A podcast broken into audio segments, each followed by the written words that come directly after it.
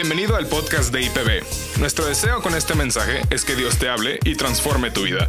Toma nota y compártelo en tus redes sociales.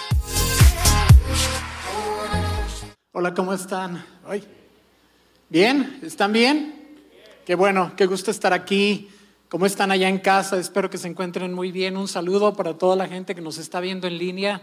Dios los bendiga. Bienvenidos a este servicio.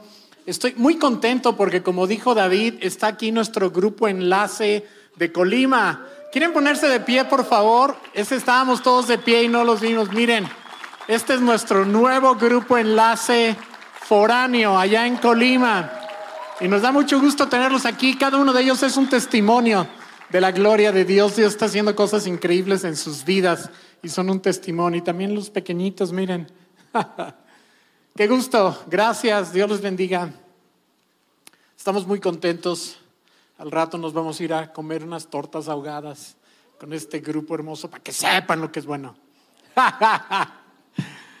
Gloria a Dios. Sí, estamos uh, iniciando, bueno, ya vamos, ya llevamos dos, este es el tercer servicio de la serie que se llama Ya está sucediendo. Y se llama así porque es parte de un par de versículos en el libro de Isaías capítulo 43, que son increíbles y es algo que el Espíritu Santo nos está diciendo a nosotros en este tiempo. Isaías 43, versículos 18 y 19, en la nueva traducción viviente, no, perdón, en la nueva versión internacional, dice, olviden las cosas de antaño, ya no vivan en el pasado, voy a hacer algo nuevo, ya está sucediendo, ¿no se dan cuenta? Estoy abriendo un camino en el desierto y ríos en lugares desolados. El Señor dice, estoy haciendo algo nuevo. Voy a hacer algo nuevo y ya está sucediendo. Dice, ya no vivan en el pasado, olviden las cosas de antaño. Y quiero decirte que el pasado no se queda quietecito ahí atrás. El pasado hace su lucha para no quedar en el pasado y dominar nuestro presente. ¿Saben? Es como que estamos hablando de que ya eso quedó atrás, pero el pasado sigue tratando de adueñarse de nuestro presente y si nosotros se lo permitimos, nos roba las promesas y los sueños y las bendiciones de Dios. Y no debemos permitirle a nuestro pasado hacer eso. Estamos proclamando algo completamente nuevo, dice el Señor, y ya está sucediendo. Dios está haciendo algo completamente nuevo en nuestras vidas y nosotros debemos hacer atrás todo lo que antes nos dominaba y lo que teníamos y lo que el pasado quiere traer sobre nosotros todavía. Pero para que esto suceda tenemos que tener una mente renovada. Para poder recibir esto tenemos que tener una mente renovada. Y una mente renovada es lo contrario de una mente embotada. ¿sí? Una mente embotada es, tener una mente embotada es como una maldición, ¿saben? Viene a causa del pecado y especialmente del pecado persistente, como le pasó a Israel por su obstinación y su rebelión. Terminaron con una mente cerrada, con una mente embotada. Y dice Isaías 6:9 también en Nueva Versión Internacional dice, Él dijo, y está hablando de Dios, ve y dile a este pueblo, oigan bien, pero no entiendan, miren bien, pero no perciban. Una mente embotada es una mente que escucha, pero no entiende, ve, pero no percibe. Y quiero darles un ejemplo muy dramático el día de hoy de los mismos discípulos de Jesús cuando tuvieron una época en la cual su mente estaba embotada, cerrada, tapada. Y no podían, veían pero no entendían. Eh, más bien, oían pero no entendían, miraban pero no percibían. Hay un pasaje en el capítulo 6 de Marcos donde Jesucristo hace un milagro impresionante y se trata de la multiplicación de los panes. ¿Cuántos recuerdan este milagro de la multiplicación de los panes? ¿Lo recuerdan? Jesucristo multiplicó panes y peces, eran cinco panes y dos peces, ¿se acuerdan? Y lo hizo y está narrado en los cuatro evangelios. Yo estoy tomando el de Marcos porque habla de lo que les estoy diciendo hoy. Es un milagro impresionante donde Jesucristo alimentó a cinco mil familias. Y la forma en que sucedió es que Jesucristo le dijo a los discípulos, vamos a tomar un tiempo de descanso, nos vamos de vacaciones. Y claro que dijeron, ¿qué es eso? Entonces, cruzaron el mar de Galilea, fueron a la otra orilla, que ya no era exactamente Israel, era otra región, la región de los Gadarenos y esa parte, y se fueron allí, pero la gente se dio cuenta de que Jesucristo había ido para allá, entonces lo siguieron por la orilla del lago y le dieron toda la vuelta, era un vuelto, no, no hagan de cuenta que le dan la vuelta al lago de Chapala. Y llegaron allá y entonces ya no pudieron tener sus vacaciones. Jesucristo se puso a enseñarles desde la mañana hasta la noche y estuvo enseñando y enseñando y enseñando y se alargó tanto que de repente pasó la hora de la comida, quedó atrás y Jesucristo de repente ya eh, atardeciendo le dice a los discípulos, ¿saben qué? Tengo carga por ellos y me encanta cómo Jesús cuando hace milagros lo hace porque le nace del corazón hacer algo por las necesidades. Entonces Jesucristo de su precioso corazón dice, no los puedo enviar así, necesito alimentarlos. Dice, denles de comer. Y ellos dicen, ¿qué? No nos alcanza, son cinco mil familias, ¿de dónde crees que vamos a sacar? Y uno de ellos dice, pues aquí hay cinco panes y dos peces, no creo que sirva de nada, pero ahí están, es lo que tenemos. Entonces Jesucristo agarra esos cinco panes y esos dos peces y los multiplica. Empieza a partir el pan y a repartirlo y se lo da a los discípulos y entonces empieza a suceder un milagro impresionante porque esos cinco panes terminan alimentando a cinco mil familias, puesto que dice cinco mil hombres sin contar mujeres y niños, entonces cinco mil familias, ¿ok? Y entonces empieza a repartir los panes y em, se empiezan a multiplicar y sobran 12 cestas de trozos de pan y de pescado. Entonces es impresionante. Y lo que te quiero decir aquí es que es un milagro especialmente impresionante. Y el propósito de los milagros, y esto es bien importante, el propósito de los milagros es transformar nuestras vidas. Dice aparte de conceder Dios un beneficio invaluable a alguien, el propósito de los milagros es renovar la mente de la persona involucrada en el milagro y de aquellos que lo presencian. El propósito de los milagros es renovar la mente, abrir la mente a una nueva realidad. Ese es el propósito. Y el milagro de la multiplicación de los panes en especial está diseñado para abrir la mente. Y Jesucristo esperaba mucho de este milagro. Jesucristo esperaba que los discípulos cambiaran su mente, cambiaran su corazón y que lo abrieran a una nueva realidad. De hecho, Jesucristo se, exasperó un poquito con ellos porque no se daban cuenta de que una nueva realidad había aparecido entre ellos con su llegada. Y claro, antes de Jesús había milagros. Ustedes se acuerdan de Elías y de Eliseo y cómo Dios hizo milagros a través de ellos, pero nunca a la escala que los hizo a través de Jesús. Los evangelios están repletos de milagros de pe a pa. No puedes leer el evangelio sin darte cuenta que está lleno de milagros de principio a fin. Y no es una coincidencia, es un mensaje. Los milagros mismos proclaman un mensaje. A, través de Jesucristo los milagros sucedieron a una escala totalmente fuera de serie. Y es mi aseveración el día de hoy que Jesucristo quiere que los milagros, las señales y los prodigios sucedan en nuestra vida de manera cotidiana como sucedían con Él.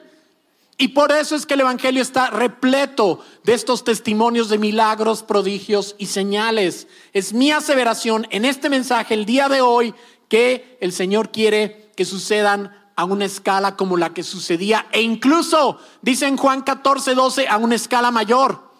Jesucristo dijo, el que cree en mí, las obras que yo hago, él o ella las harán mayores de la, como yo las hago porque yo voy al Padre. Y estoy citando mi propia versión, Pero eso es lo que dice ahí. Jesucristo tenía como meta que los discípulos realizaran esos milagros más de los que Jesús realizaba. Era su meta y estoy convencido de que es la meta para nosotros también. Sigue siendo la misma meta para nosotros. Dios tiene esta, eh, ah, este empeño de que nosotros seamos no solamente testigos de milagros, sino que Él los obre a través de nosotros. Esto es bien importante.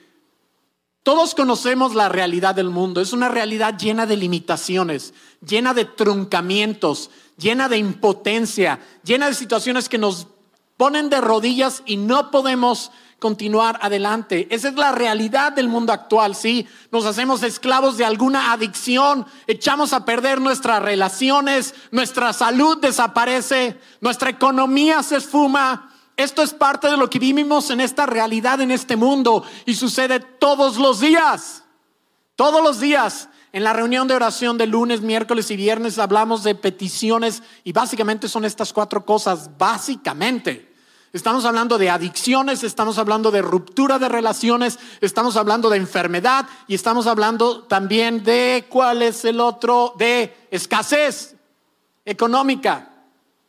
Y para todas estas cosas Dios tiene poder para resolverlas. Si tienes una adicción, el Señor tiene poder para librarte instantáneamente o a través de un proceso, pero es Él el que lo hace. Si estás enfermo, Dios puede sanarte instantáneamente o a través de un proceso, pero se ve la firma de la mano de Dios. Si tú estás, si echaste a perder una relación, Dios la puede restaurar sobrenaturalmente. Si tienes una necesidad económica, Dios te puede suplir directamente, sobrenaturalmente o sobrenaturalmente a través de tus esfuerzos que Él bendice. Entonces, esto es lo que Dios quiere hacer en nuestras vidas y esto es para transformar nuestra mente. La realidad de este mundo está llena de reveses, truncamientos, horribles limitantes y discapacidades, pero la realidad que Jesús vino a traer a nuestras vidas puede rebasar todas esas cosas para la gloria de Dios. El milagro de los panes fue espectacular, fue algo nunca antes visto porque debió haber durado horas y horas. Tú dices, bueno, pero otras personas multiplicaron alimentos. Elías y Eliseo en especial multiplicaron alimentos, sí. Pero este milagro es especialmente notable porque duró hora tras hora. Imagínate en cuánto tiempo iba Jesús a alimentar a cinco mil familias. Imagínalo.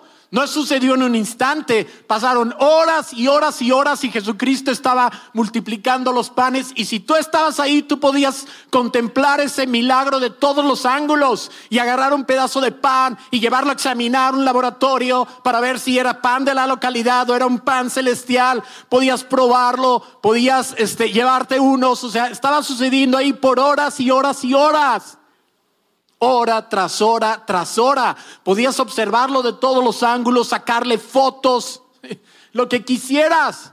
Pero estaba pasando ahí frente a los discípulos. Es como para decir, caray, debió haber sucedido algo como Jesús esperaba. La mentalidad de los discípulos debió haber cambiado después de exponerse hora tras hora tras hora a algo que no se podía explicar humanamente.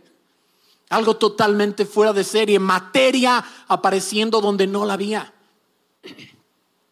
Pero tan solo un par de horas después de que acabó toda esta jornada, todo este día tan largo, tan solo unas cuantas horas después se acabó, los discípulos estaban exhaustos, dijeron, si estas son las vacaciones, no quiero ver lo que es la chamba.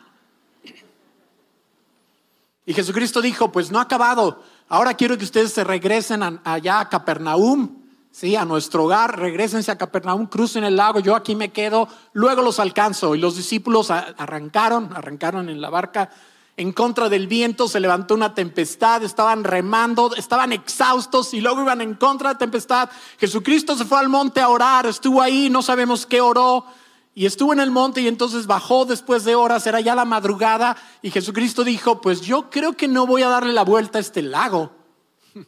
Sí, imagínate dar la vuelta al lago de Chapala, ¿no? Entonces dijo, pues no, derechito, y empezó a caminar sobre el agua. Jesucristo coronó ese día con un milagro espectacular caminando sobre el agua, como que vio y dijo, ¿dónde están? Por allá y se arrancó derechito y empezó a caminar por el agua. Y llegó a donde estaban los discípulos, pero los discípulos no ligaron una cosa con otra. Habían estado expuestos a un poder milagroso sobrenatural por horas. Y cuando vieron a Jesucristo, en lugar de ligar, ah, pues si, si multiplica el pan, pues qué chiste, también puede caminar sobre el agua puede endurecer las moléculas de agua para caminar sobre ellas, si hizo moléculas nuevas de pan, ¿sabes? Entonces, pero no ligaron eso, al contrario, dice la escritura en Marcos capítulo 6, 49, los discípulos al verlo caminar sobre el agua creyeron que era un fantasma y se pusieron a gritar, ¡Ah! Ay, me salieron gallos en ese grito. o sea, estaban fuera de sí. Dice que se pusieron a gritar horrorizados. ¿sí? Se querían aventar al agua, antes no se ahogaron ahí. Dice, se pusieron a gritar llenos de miedo por lo que veían. Pero él habló enseguida con ellos y les dijo, cálmense, soy yo, no tengan miedo. Subió entonces a la barca con ellos y el viento se calmó. Estaban sumamente asombrados, fíjense, sumamente asombrados. Como que está escribiendo el evangelista, dice, estaban fuera de sí, sumamente asombrados porque tenían la mente embotada. O sea, no estaban asombrados porque qué buena onda. Ay, mira qué bonito milagro. No. Estaban asombrados por incrédulos. Estaban sumamente asombrados porque tenían la mente embotada y no habían comprendido lo de los panes. Yo leí este versículo hace un año y cacho, hace un año y un mes, y me dejó traumado. La primera vez que me cayó el 20 de esta frase dije yo, ¿cómo?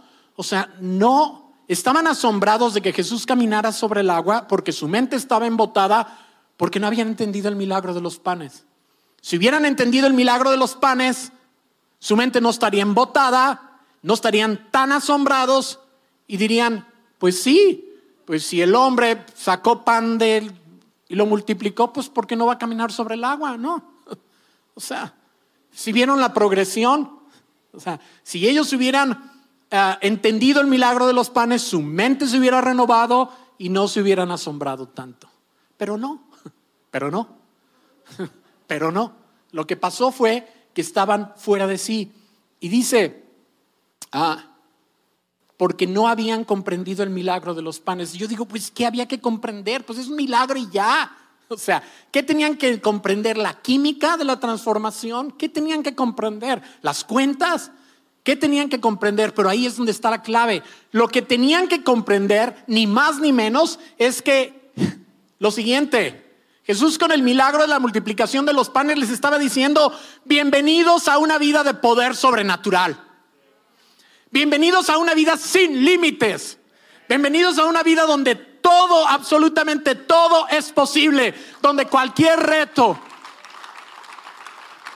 cualquier desafío de cualquier clase, cualquier reto, cualquier desafío no tiene que destruirte. La derrota no tiene la última palabra y la resignación no es el modo obligado en esta nueva realidad, donde lo sobrenatural es una realidad cotidiana. Eso es lo que estaba diciendo ese milagro. Eso es lo que Jesucristo quería que los discípulos entendieran en sus cabecitas embotadas, que entendieran que con su llegada estaba llegando una nueva realidad, que la realidad de este mundo la conocemos y sí es tremenda, llena de truncamientos y llena de frustraciones y de limitantes, pero Jesucristo venía a traer una nueva realidad. Y estamos proclamando esto en este tiempo de pandemia, donde estamos viendo estragos y, y estamos viendo lo que esta realidad en este mundo puede hacerle al planeta, a la gente. Pero los discípulos en ese momento, en lugar de tener una mente renovada, estaban con la mente embotada. Vieron a Jesús, pero creyeron que era un fantasma. Por eso la maldición decía, oigan bien, pero no entiendan, miren bien, pero no perciban. Ellos miraron a Jesús, pero creyeron que era un fantasma. O sea, su mente y lo que veían y lo que pensaban estaba en una total disonancia, no concordaba lo que ellos veían con lo que creían. Sus ojos les hacían ver algo, pero sus mentes veían otra cosa. Esa es la mente embotada, la mente que no reconoce el poder de Dios y que no vive en esta nueva realidad y que sigue viviendo en el pasado, en la realidad de antes. Si ellos hubieran tenido su mente renovada, hubieran visto a Jesús y hubieran creído que era Jesús. Pero ellos no, dijeron no puede ser, o sea, no puede ser Jesús de carne Claro, no razonaron tanto, pero instintivamente, como que no puede ser Jesús de carne y hueso. Tal vez los fantasmas pueden flotar sobre el agua, pero ¿cómo Jesús de carne y hueso? Así es la mente embotada. O sea, puede estar en presencia de lo sobrenatural, pero le da otra explicación, lo razona. Dice no. Y hay una disonancia ahí fuerte. ¿Me explico? Si hubieran captado que la multiplicación de los panes significa que los milagros son la constante realidad en torno a Jesús, no se habrían asombrado tanto. Tal vez un poquito sí, pero no tanto. Claro que sí, un poquito, ni modo que no, pero no tanto como para estar aterrorizados y gritando y diciendo un fantasma. Así es la mente embotada. Ve los milagros, pero no capta que son accesibles para nosotros. Estos milagros no dejan una huella permanente, un precedente para esperarlos todo el tiempo en lo sucesivo. O sea, si la mente no está embotada, entonces experimentamos un milagro y cada vez que pasa otro, empezamos de ceros. Sí. O sea, Dios hace un milagro en nuestras vidas y pasan 20 años.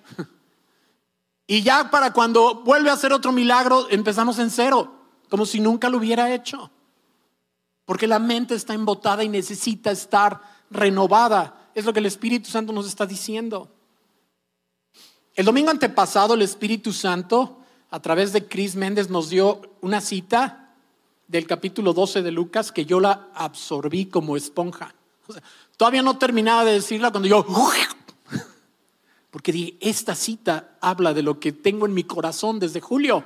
Esta cita es lo que estoy sintiendo que necesitamos hacer. Era impresionante. Yo estaba así, absorbiéndola. Lucas capítulo 12, versículos 29 al 31, pero él la leyó de, de una versión inglesa que es The Message, traducida al español.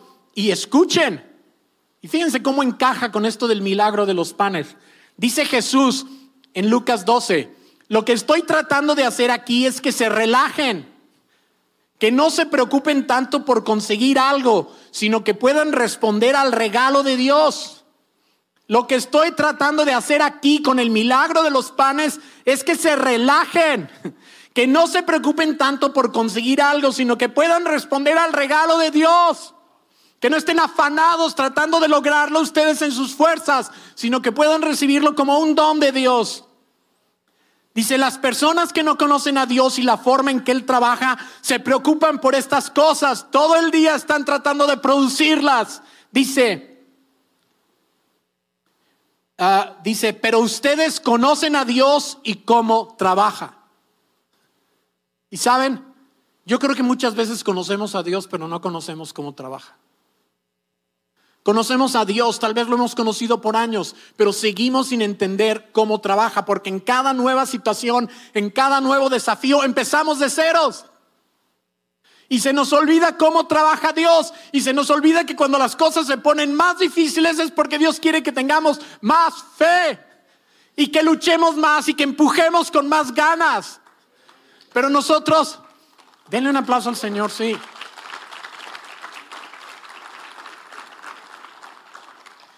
Y lo digo por mí, incluyéndome a mí, ¿saben? Volvemos a ceros, volvemos al primer cuadrito del tablero. Y tenemos que volver a hacer todo el proceso de volver a creer en el poder de Dios. Pero debemos aprender no solamente a conocer a Dios, sino cómo trabaja. Y luego dice en el versículo 30, creo que es, no puse los versículos aquí, dice, sumérjanse en la realidad de Dios, la iniciativa de Dios, las provisiones de Dios. Van a descubrir que Él se encargará de todas sus preocupaciones humanas cotidianas. Van a descubrir que Dios se encargará de todas sus preocupaciones humanas y cotidianas y también extraordinarias. No tengan miedo de perderse algo. Ustedes son mis amigos más queridos. El Padre quiere darles el mismísimo reino. Si Dios nos está dando el reino, ¿cómo no nos va a dar con Él todas las cosas? Dice, sumérjanse en la realidad de Dios. Dice, en la iniciativa de Dios, en las provisiones de Dios. Y esta manera, esta frase traduce lo que tradicionalmente Reina Valer dice, mas buscad primeramente el reino de Dios y justicia y todo os será añadido. Qué diferente, ¿verdad? Pero es el mismo pensamiento. Es el mismo pensamiento, dice, sumérjanse en la realidad de Dios, busquen primeramente el reino de Dios, sumérjanse en la realidad de Dios, en la iniciativa de Dios, en las provisiones de Dios, y van a descubrir que Él se encargará de todas sus preocupaciones. Lo van a descubrir, pero sumérjanse, no solamente mojen sus pies de vez en cuando, sumérjanse en esa realidad. Hagan que su mente se ponga en esa modalidad sobrenatural todo el tiempo. Todo el tiempo empiecen con cosas pequeñas y antes de echar mano de sus propios recursos naturales, díganle a Dios, Señor, ayúdame. Señor, ayúdame. Señor, hazlo. Dices, pero ¿para qué si yo lo puedo hacer? Pon a prueba a Dios. Empieza.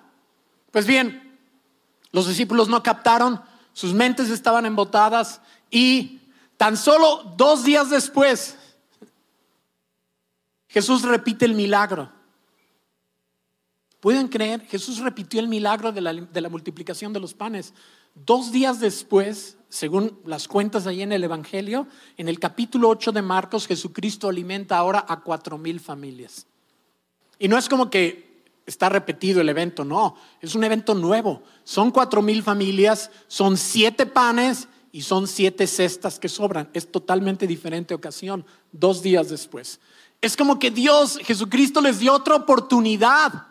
Volvió a hacer el milagro que duró ahí horas y horas y como que les dio otra oportunidad a ver si ahora sí agarraban la onda. Tenían la oportunidad de ahora sí entrar y sumergirse en esa realidad y decirle al Señor, a ver, dame chance, ¿puedo yo multiplicar uno de los panes? ¿Me das chance de multiplicar el postre o las bebidas? O sea, Señor, dame chance, o sea, esto está increíble, a ver, el milagro pudo haber sucedido en sus manos, pero no, pero no. Esa frase se va a hacer así como, pero no. Regresaban de nuevo en la barca, esta vez Jesús se abstuvo de caminar sobre el agua porque no quería darles un paro cardíaco. Entonces subió a la barca, muy modosito, van en la barca y Jesucristo les dice, oigan, tengan mucho cuidado de la levadura de los fariseos y de los herodianos. Y entonces estos cabezones dicen, ay, dice eso porque no trajimos pan. Y ahora no quiere que compremos de la tienda de los fariseos y los herodianos. Entonces, ¿dónde lo vamos a conseguir? Pues, ¿Pueden creer? Miren cómo dice Marcos 8, Marcos 6, Marcos 8, 15. Mientras cruzaban el lago, Jesús les advirtió, atención, tengan cuidado con la levadura de los fariseos y con la de Herodes. Al oír esto comenzaron a discutir entre sí y se pelearon, ¿no? Pues no habían traído nada de pan. Es como, ¿cómo pueden creer que Jesucristo estuviera preocupado porque no trajeron pan? Si acababa de hacer toneladas de pan. Y aquí están, oye, sí, se sacó de onda porque no trajimos pan, por eso dice lo de los fariseos y lo de los escribas. ¿En qué cabeza cabe ¿Qué clase de embotamiento tienes que tener en el cerebro para pensar así, para reaccionar de esa manera? Ay, está preocupadísimo porque no trajimos pan. Te dije, te dije, compadre, pasó el último oxo y no te quisiste parar para comprar un pan bimbo. Y ahora nos está regañando y fue tu culpa. Yo te dije que te pararas. Entonces, ¿qué? Ah, pero y por eso Jesús dice en el versículo 17 Pobre Jesús, en serio, ¿qué onda? Jesús supo lo que hablaban. Así que les dijo, ¿por qué discuten por no tener pan? ¿Todavía no saben ni entienden? ¿Tienen el corazón demasiado endurecido para comprenderlo? ¿Tienen ojos y no pueden ver? ¿Tienen oídos y no pueden oír? ¿No recuerdan nada en absoluto? ¿Qué onda con ustedes? Y luego les hace cuentas. No había cinco mil familias. No tomé cinco panes y los multipliqué y sobraron doce canastas. hace rato no había cuatro mil familias y no había siete panes y no los multipliqué y sobraron siete canastas. Pues ¿cómo quieren que se los explique con peras y manzanas? Y se exaspera con ellos. Y es de los pasajes en la escritura donde vemos a Jesús más exasperado. Es impresionante. Y eso que les tenía mucha paciencia, pero esto ya era demasiado. Pero no juzguemos a los discípulos, juzguémonos a nosotros mismos. La multiplicación de los panes tenía que renovar su mente. Debía de enternecer y ablandar su corazón. El no tener pan no es problema. Cuando Dios hace un milagro quiere cambiar nuestra manera de pensar acerca del tema, ¿sí? Como Jesús ya había multiplicado el pan, los discípulos no tenían ninguna razón para preocuparse porque no tenían pan. ¿Cuántos han recibido un milagro de provisión sobrenatural? ¿Cuántos de ustedes han recibido un milagro de provisión sobrenatural? Si es así, tu mente debe de renovarse para que siempre que enfrentes un problema económico, sepas que tu solución no está en cuántos panos, panes tienes, o si tienes o no tienes pan. Si Jesucristo alimentó a cinco mil familias con cinco panes, no podrá multiplicar tus recursos y hacer un milagro de provisión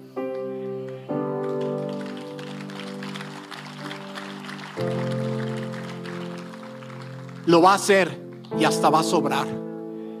Él quiere cambiar nuestra manera de pensar y entonces vamos a ver el poder sobrenatural de Dios en nuestras vidas. ¿Cuántos han recibido un milagro de sanidad? Si es así, tu mente debe de renovarse para que siempre que enfrentes un problema de salud, sepas que Jesús tiene el poder para sanarte. ¿En qué áreas no has renovado tu mente? ¿En qué áreas sigues pensando de una, de una manera estrecha y limitada, con un corazón endurecido por la incredulidad o por el dolor? Porque miren, no quiero ser insensible. Sé que muchos de nosotros hemos esperado en alguna ocasión un milagro y no sucedió. Y yo no quiero pasar por encima de esto, aunque mi mensaje es fuerte, pero yo no quiero ser insensible al dolor de aquellos que estaban esperando un milagro que no sucedió. No quiero pasar nada más encima de eso. Es bien importante entender que algunos de ustedes tal vez se quedaron con un dolor en el corazón. Tal vez esperaban que Dios sanara y no sanó. Tal vez esperaban que Dios restaurara y no restauró. Tal vez esperaban que Dios rescatara y no rescató. Pero saben, lo entendemos perfectamente. Lunes, miércoles y viernes, Jesse y yo, en compañía de muchos de ustedes, nos levantamos temprano a las 5 de la mañana para buscar a Dios y empujar su mano hacia los milagros. ¿Saben? Y le decimos al Señor, extiende tu mano. Extiende tu mano y ve lo que está pasando en esta pandemia. Extiende tu mano y realiza milagros. Y hacemos eco de la oración de Habacuc. En Habacuc que dice de una manera impresionante, Realiza ahora en nuestra vida tus grandes acciones de otros tiempos para que nosotros también las conozcamos. Queremos ver lo que vieron tus discípulos. Queremos vivirlo, queremos palparlo, queremos beneficiarnos de ello. Queremos glorificar a Dios con estos milagros, prodigios y señales. Lo queremos hacer. Y sé que estamos en un tiempo complicado de pandemia. Cada semana anunciamos el fallecimiento de alguien. ¿Y tú crees que no nos dan ganas de rendirnos? Jesse y yo perdimos cada uno a su cónyuge ante el cáncer en una oración no contestada. ¿Sabes? Es como para decir, vamos haciendo este asunto de los milagritos. Ahí lo dejamos para después. ¿Sabes? Hoy mismo estamos viviendo un reto impresionante en la familia. Un desafío increíble. Es como para de repente decir, ¿qué hago predicando acerca de milagros y señales?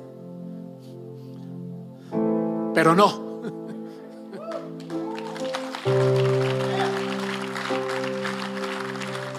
No. Por eso todos los días, y no nada más lunes, miércoles y viernes, nos levantamos a las 5 de la mañana, porque en martes y en jueves oramos por todo lo que nos faltó lunes, miércoles y viernes. Porque son 2.235 peticiones diferentes. ¿Sabes? Pero queremos ver el poder de Dios manifestarse. Y entonces agarramos todos los testimonios, hasta los más modestitos, y los publicamos y los celebramos. Hasta los testimonios más modestitos, porque son la semilla de los grandes testimonios que Dios tiene para nosotros. No los menospreciamos, los amamos, los tomamos y los abrazamos y decimos gracias Señor por esto, porque es una promesa. Y luego, con frecuencia vemos enormes testimonios de poder. Enormes testimonios. Y cada viernes compartimos testimonios increíbles de lo que Dios está haciendo. ¿Sabes? Y eso a pesar de que en un momento dado sufrimos el no recibir una oración clave y crucial para nuestras vidas, no contestada. Así que entendemos, entendemos si tú en algún momento de tu vida dijiste, ah, me rindo, tuviste una pérdida espantosa, no recibiste respuesta a una oración y te desanimaste, lo entendemos perfectamente Jesse y yo, perfectamente, ya lo lloramos, ya lo trabajamos ya fuimos delante del Señor y lo entendemos. No somos insensibles. Pero queremos animarte a que a pesar de lo que hayas vivido, Dice el Señor que está haciendo algo nuevo. Dice que no debemos vivir dominados por el pasado, lo que hayamos vivido o lo que hayamos sufrido, aun si fue ayer. ¿Sabes? Entonces vamos a querer con todo nuestro corazón y a pedirle al Señor que renueve nuestras mentes. ¿De acuerdo? Nos ponemos de pie, por favor.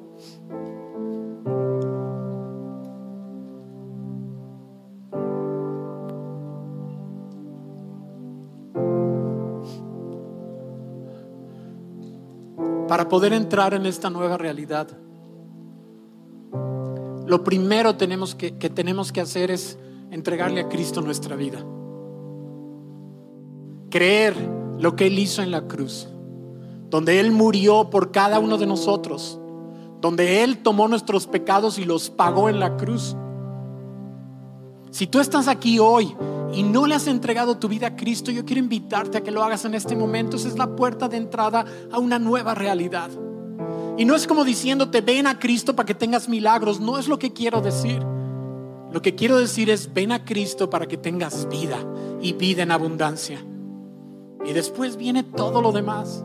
Pero si tú no le has entregado a Cristo tu vida y tu corazón, yo quiero invitarte a que lo hagas el día de hoy. Si tú estás aquí hoy y no lo has hecho, déjame invitarte. Si tú quieres recibir a Cristo en tu corazón, por favor, ahí en tu lugar donde estás, levanta tu mano. Levanta tu mano. Ni siquiera veo las manos. ya las vi. ¡Uh! ya las vi. Quiero incomodarlos un poquitito más. Si pueden venir aquí al frente, no vamos a hacer absolutamente nada raro más que orar. Vénganse, por favor. Vénganse. Acérquense, vénganse, no pasa nada. Bueno, sí pasa mucho, pero muy bueno. Acérquense. Es muy sencillo, digo, lo difícil ya lo hizo Cristo. Entrar al cielo, amén. Lo difícil de entrar al cielo ya lo hizo Cristo. Tú dices, ¿tengo que ser bueno para entrar al cielo? No, no tienes que ser bueno para entrar al cielo. Tengo que limpiar mis pecados para entrar al cielo. No, ya lo hizo Jesús. Jesucristo tomó tus pecados y pagó por ellos en la cruz. Él fue castigado en tu lugar. Es impresionante. Es, no cabe en la cabeza más que en el corazón. Jesucristo fue castigado en lugar nuestro. Mis pecados los pagó Él. De tal manera que yo ya no debo nada. Es una maravilla, es increíble. El Evangelio es una noticia impresionante. No debo nada. Cuando yo muera voy a entrar al cielo. Y no porque soy buena onda o porque soy impecable.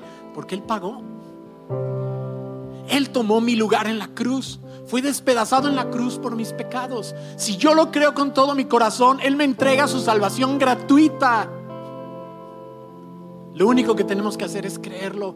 Así que por favor, familia preciosa, repitan conmigo en su corazón, en voz alta. Señor Jesús, yo creo que moriste en la cruz por mí y que pagaste todos mis pecados, aun los que no había cometido todavía. Lo creo con todo mi corazón y acepto tu sacrificio por mí. Hoy te recibo en mi corazón una nueva realidad y sé que tengo asegurada mi salvación. No por mis méritos, sino por los méritos de Cristo. Amén.